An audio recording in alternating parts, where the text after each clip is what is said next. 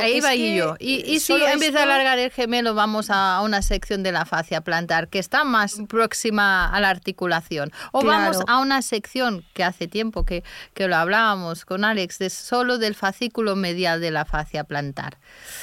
Claro, es que Mm. hay más componentes que solamente el sistema. Le acordaros que el objetivo de este podcast es aclarar. Esto es Articulados, el podcast de Aware Doctor. Lo último en ortopedia, traumatología y patología osteomuscular. Hola amigos y amigas y bienvenidos a un nuevo capítulo de vuestro podcast de cabecera. Soy Alex Santamateria, vuestro anfitrión, un apasionado de la profesión y de la comunicación en todas sus facetas, entre ellas el videopodcasting, lo que estamos haciendo, formación en vídeo y en audio. Y mejor acompañado no puedo estar. A mi lado Eva Gil, ¿cómo estás Eva? Hola, ¿qué tal? conocida de todos y por todos en el mundo del pie y tobillo en este país y un poco más lejos de nuestro país. Laia López, ¿cómo estás?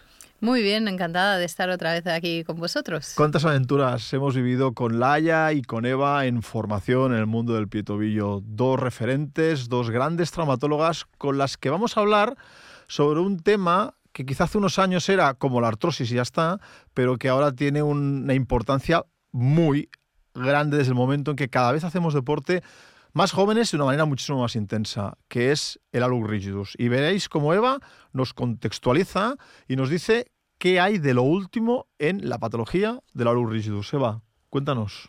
Bueno, pues si pones en, en PubMed este, este término, pues más o menos los dos últimos años han sido pobres en artículos sobre esto, la verdad. Es como que, Se ha monopolizado por otros un temas. boom, ¿no? Allá por el 2019, 20, eh, por ahí, y ahora ha bajado un poquito. Pero eh, contextualicemos un poco, ¿no? Imaginemos, pues llega un paciente a la, a la consulta con dolor en la articulación metatarso-falángica, con más o menos artrosis, y nos dice que le duele eso, la rodilla, el hombro, la cuerpalgia espiroidea. Y realmente esto tiene alguna... Nos lo estás poniendo un poco difícil. De- O sea- vamos, a ver si Laia, nuestra traumatóloga de cabecera, a ver qué decide A con... ver si biomecánicamente tiene que ver o no. A ver, Laia, ¿tú qué dices? Hombre, yo creo que está bastante demostrado que hay un sistema, ¿no? Una cadena posterior que, con los isquiotibiales, los gemelos, el Aquiles y, y la fascia plantar que, que llega a la primera articulación metatarsofalágica y que es el origen de, puede ser uno de los orígenes, ¿no? Una cadena posterior acortada de la luz limitus funcional. Otro tema es que haya pacientes que, como tú dices, le duele la primera metatarsofalágica y múltiples articulaciones. Y otro tema son esos a los límites funcionales que no duelen. Porque todos conocemos pacientes, y si no me incluyo yo misma, que tengo alus limitus funcional y, por ejemplo, no tengo clínica y, y no me duele. ¿Y en el segundo radio tampoco, Laia? No, ni ninguno ni, ni- ni el otro. Todo llegará, todo llegará, eres muy joven. ¿Pero ¿y qué dice el artículo? ¿Pero Este qué dice el artículo? Es lo que yo iba a preguntar venga, ahora. Porque entonces, al a- final, al final, Eva, eh, entendemos que si es homolateral, sí que nos podemos. A los pacientes siempre nos los creemos, pero si realmente tiene relación y no se nos viene a la mente esa tipología de paciente que a todos nos ha venido, que es lo de sí, sí te escucho, pero no te voy a ver, a ver más porque no eres quirúrgico. Cuéntanoslo. Claro, pues en este artículo que habla pues eso de la cinemática asesorada por pues, pues, las típicas máquinas y todas estas cosas que tienen los, los, los centros grandes, ¿no?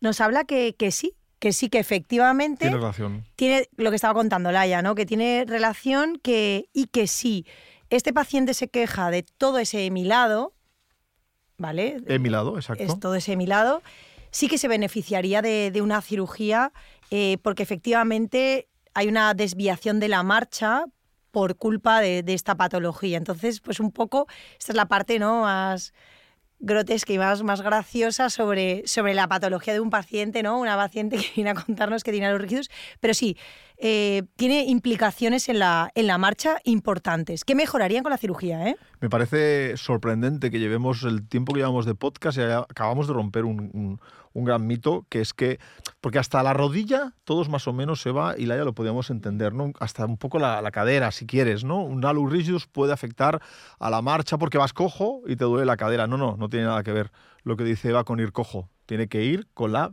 cinemática Sí, sí. de su alux limitus. Pero Laia, te hacía una pregunta con toda la intención, que como eres joven no tienes problemas, pero que es la relación que puede tener la falta de dorsiflexión en la carga con la articulación en el extensor del hallux.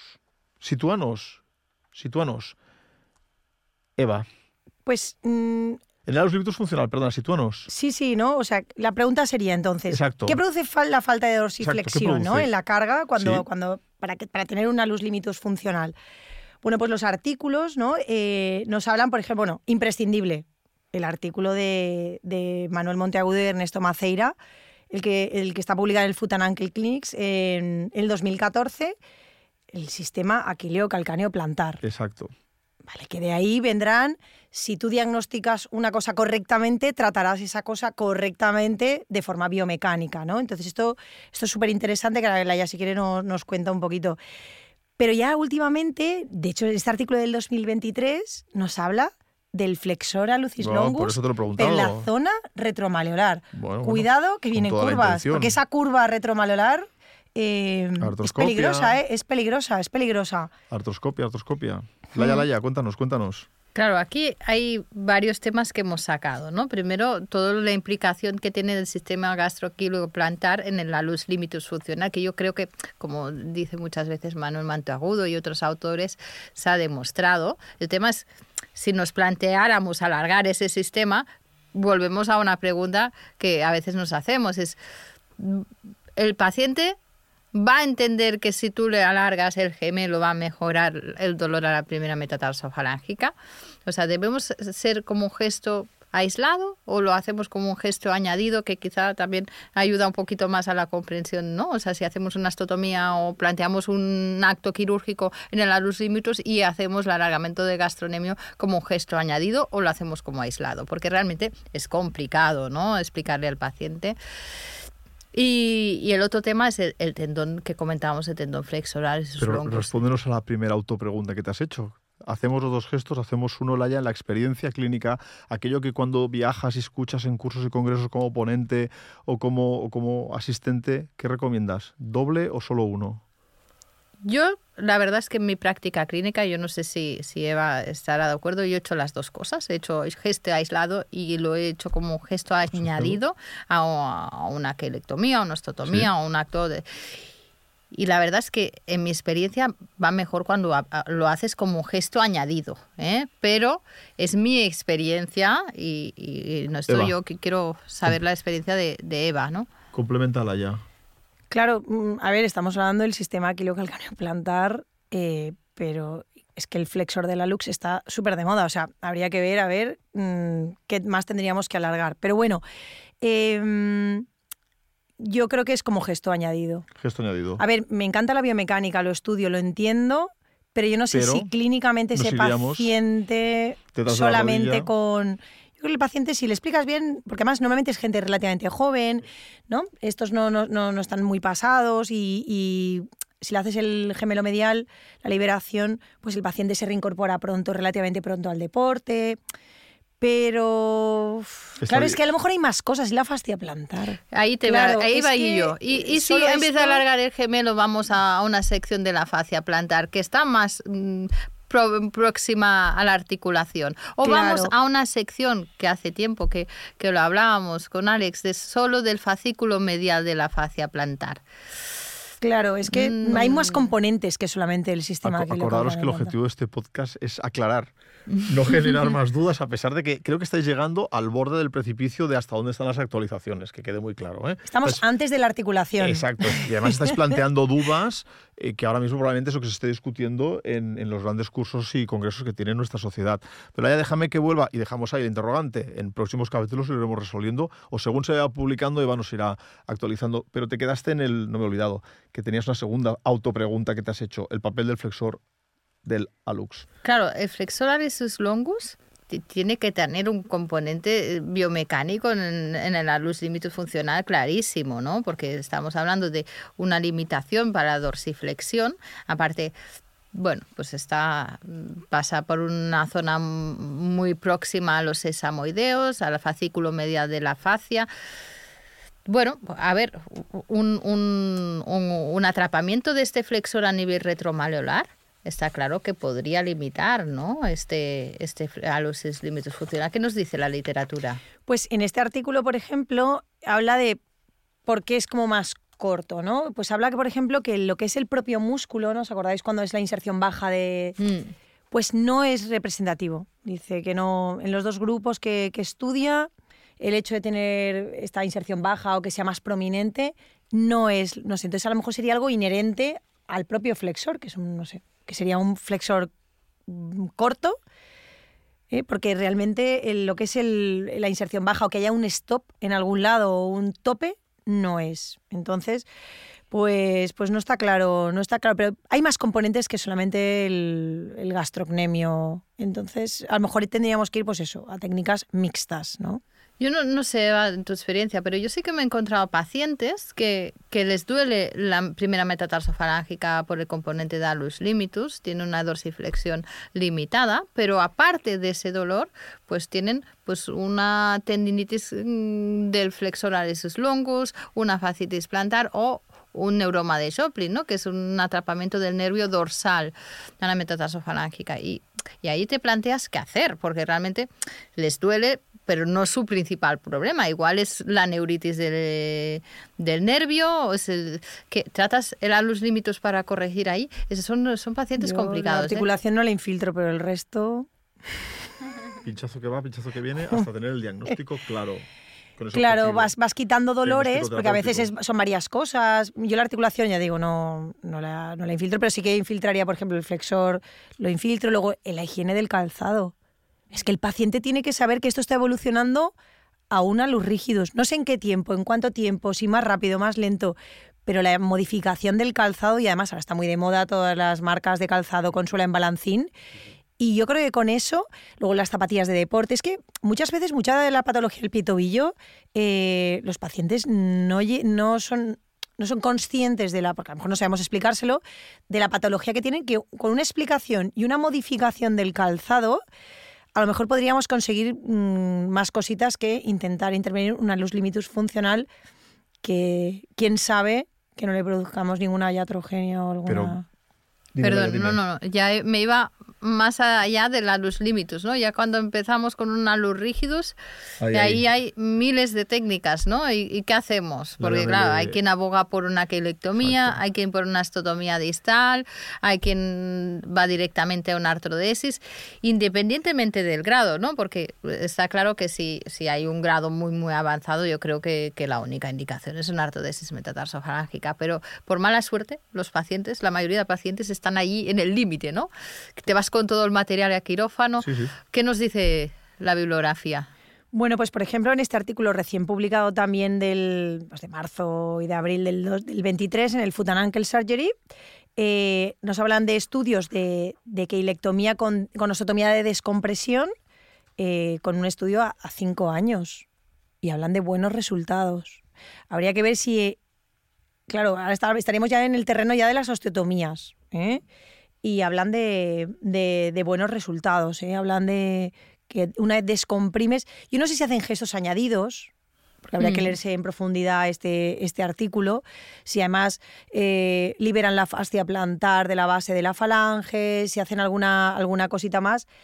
¿Y qué tipo de osteotomía de descompresión? Habría que ver la osteotomía de Whale, un scarf con acortamiento, bueno, habría que ver un poco y qué es lo que se busca, ¿no? Porque también habría que ver si el- metatarsiano está, el M1 está elevado o no, o es solamente un problema eh, de partes blandas que tracción, no sé, habría que ver un poco también el, el origen de, del ¿Cómo problema. sentís más cómodas vosotras, Laia primero lleva después en, este, en estas situaciones? Al lebus limitus funcional, que es un rígido estadio 0, 0-1, llega al 1, donde el tratamiento habitualmente sigue siendo ortopédico. Mm, ¿Qué, Laia? ¿Qué hacéis cuando el ortopédico fracasa y el radiológico no te está diciendo que sea un 1 todavía? Un 1 franco, un 1 final de 1 inicio de 2. ¿Qué, qué, qué técnica? Para mí, lo que marca la indicación es la clínica. O sea, si, tú tienes una radiografía y no tiene artrosis, pero el paciente tiene un Vale, bloqueo la tiene. articular, Laia la tiene, tiene la clínica. ¿Qué hacemos? pero tiene un bloqueo Sí, sí, articular, sí, sí, tiene una clínica, aunque radiológicamente sigue siendo un 0-1, tiene una clínica y un fracaso a- al tratamiento conservador. ¿Hacia dónde te vas? Me voy a una osteotomía si es un estadio inicial y si, es, y si realmente no mueve nada la articulación, aunque sean dos, me iría a una artrodesis. Pero es difícil, de todas maneras, ¿eh? encontrarte radiografía. ¿Pacientes de este estilo sin radiografías afectadas? No, pero sí que es verdad que a veces en un estadio que no sabes si es un 2, un 3 y tienes dudas, clínicamente ya ves que no mueves y dices, es que esto es un 3 y, me voy directamente a una artrodesis. Pero no penséis, perdona, no penséis que el modelo de paciente es el deportista. Sí, sí, sí, por eso. o sea, el modelo de paciente mm. es un paciente el cual normalmente corre, eh, mm, tiene esta radiografía que no, no, está claro, que eh, para hacerle grandes cosas, pero, pero está con dolor, realmente es complicado porque vuelven a correr, claro. Y es muy exigente, ¿no? Es una, una alta demanda funcional. A correr.